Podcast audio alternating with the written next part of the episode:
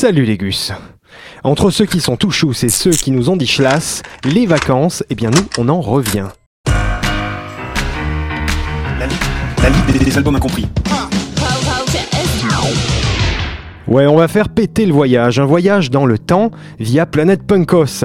Préparer la rétro-fusée, on file aujourd'hui en 1977 pour démarrer l'aventure et en 1980 pour l'album qui nous intéresse aujourd'hui, une galette historique. Bon, ok, vous étiez pas nés, comme les escalopes, ça vous évoque peut-être la préhistoire, bande de sales jeunes élevés à l'iPod, pas grave, le Dr Bro vous rattrape le coup. Devinette. Les jeunes gens modernes, le groupe, hein, les Dogs, Metal Urbain, Stinky Toys, Taxi Girl.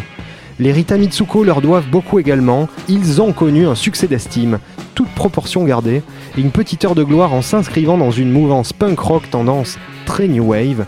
Comme si Susie and the Banshees étaient nés de l'autre côté de la Manche avec une carte des jeunesses communistes. Un groupe bordélique aussi, parfois ils étaient plus nombreux sur scène de 10 à 11 que dans la salle. Non, on ne cause pas des négresses vertes ou des Ludwig von 88, mais du groupe Edith Nylon et de son album Johnny Johnny. Le groupe a démarré sa carrière avec un quasi-tube. Oui, c'était presque ça, le titre éponyme Edith Nylon en 1979, extrait de l'album éponyme Edith Nylon. Bon, si avec ça on n'a pas retenu le nom du groupe, et achèvera sa carrière en 82.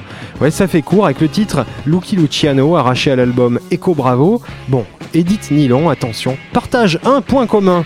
Oui, un seul, avec un groupe que j'aime bien, oui oui, les Beach Boys. Certains me reprochent même de les voir partout. Bref, Edith Nylon, c'est un groupe familial. Frères, sœurs, cousins, amis, mais au contraire des frères Wilson, point de surf et de plage. Peut-être le partage des substances illicites aussi.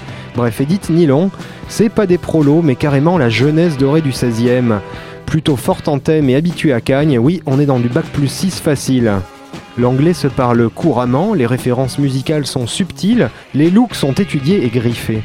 Du punk, mais côté couture, avant Vivienne Westwood, c'était du Madame McLaren des Sex Pistols. Du punk rock choc, mais chic donc surtout, ce qu'on leur reprochera, car le 16e, c'est pas réputé comme un haut lieu de production euh, pogotante et rebelle. Lieu de naissance, Normandie.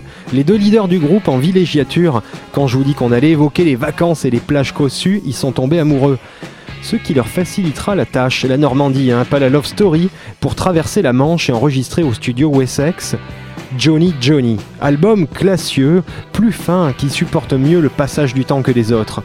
Un élément indispensable de votre discographie, les Gus, pour comprendre l'histoire de la musique à l'époque. Classique cet album, je vous dis, ne serait-ce que dans les features. Mick Jones au cœur sur le titre éponyme, Topper Haydon au percu pour Taïwan, date de sa naissance à cet album, hein, pas à Topper Haydon, 1980. Lieu CBS Paris, album punk rock mais lorgnant un peu vers le ska. Tendance One Step Behind pour le look, très dans le délire fin années 70, aux accents un peu reggae parfois. Question Bollinge, on ajoutera que Alain Manval Pogo, l'équivalent de Bernard Lenoir d'Europe 1, a managé le groupe pendant un temps. Et que Yann Lequer des Modern Guys, Hello Jean-François Cohen, que l'on a évoqué il y a quelques temps ici même, a joué des cordes pour eux. Et oui, c'était un petit univers Paris à l'époque et Edith Nylon a vu passer tout le Quand je vous disais que les Rita Mitsuko leur doivent à peu près tout, je ne mentais pas. La radio en ce temps-là diffusait Avorton, Chromosome X, Euthanasie, Papy, tout un riant programme que les Olivenstein, oui je vous laisse googler ça aussi, déclineront par la suite avec la rage qu'on leur connaît et un humour pince sans rire que Bachung a dû jalouser quand on entend ces paroles de l'époque. De l'arbre généalogique du groupe tomberont également Marier les garçons, WC3 a prononcé pour l'info petit jeune, à 3 dans les WC. Et oui, c'était trash. Star Shooter, TC-matique, mathématiques modernes, tout un programme. Bref, 1980, Johnny Johnny n'a rien à voir avec notre Jojo national, ça vous l'avez compris, marque l'apogée du groupe, un enregistrement fini en terre british, voisin de studio à l'époque les Clash, bossant eux sur Sandinista, une maison de disques solidaire, mais ça se corsera par la suite en 81, quand le groupe, après un concert au Palace, grande époque, fief rock des Noctambules, aura la mauvaise idée d'aller voir ailleurs en ce qui concerne la production. L'ailleurs aura l'accent anglais, car c'est à Londres, sur le label Chiswick, que le Nylon Co signeront. Peut-être trop ambitieux, trop déraciné, hélas. Cela sonnera le glas de leur carrière, puisque le disque post Johnny Johnny ne sortira jamais. Encore une trahison de la perfide Albion. Enfin, pour l'anecdote et la poilade, accrochez-vous. Retenez que la chanteuse du groupe, qui forcément ne s'appelait pas Edith, hein, faut pas rêver, mais Mylène, rien à voir avec Farmer, a été pote de promo à Sciences Po avec un certain François Hollande. Ça ne s'invente pas. Malgré toutes mes investigations, l'histoire ne dit pas s'il était fan ou s'il a écumé les salles de concert de l'époque en soutenant ses petits camarades, se détendant d'un bon pogo. Hmm, bon, je vous laisse à votre imagination.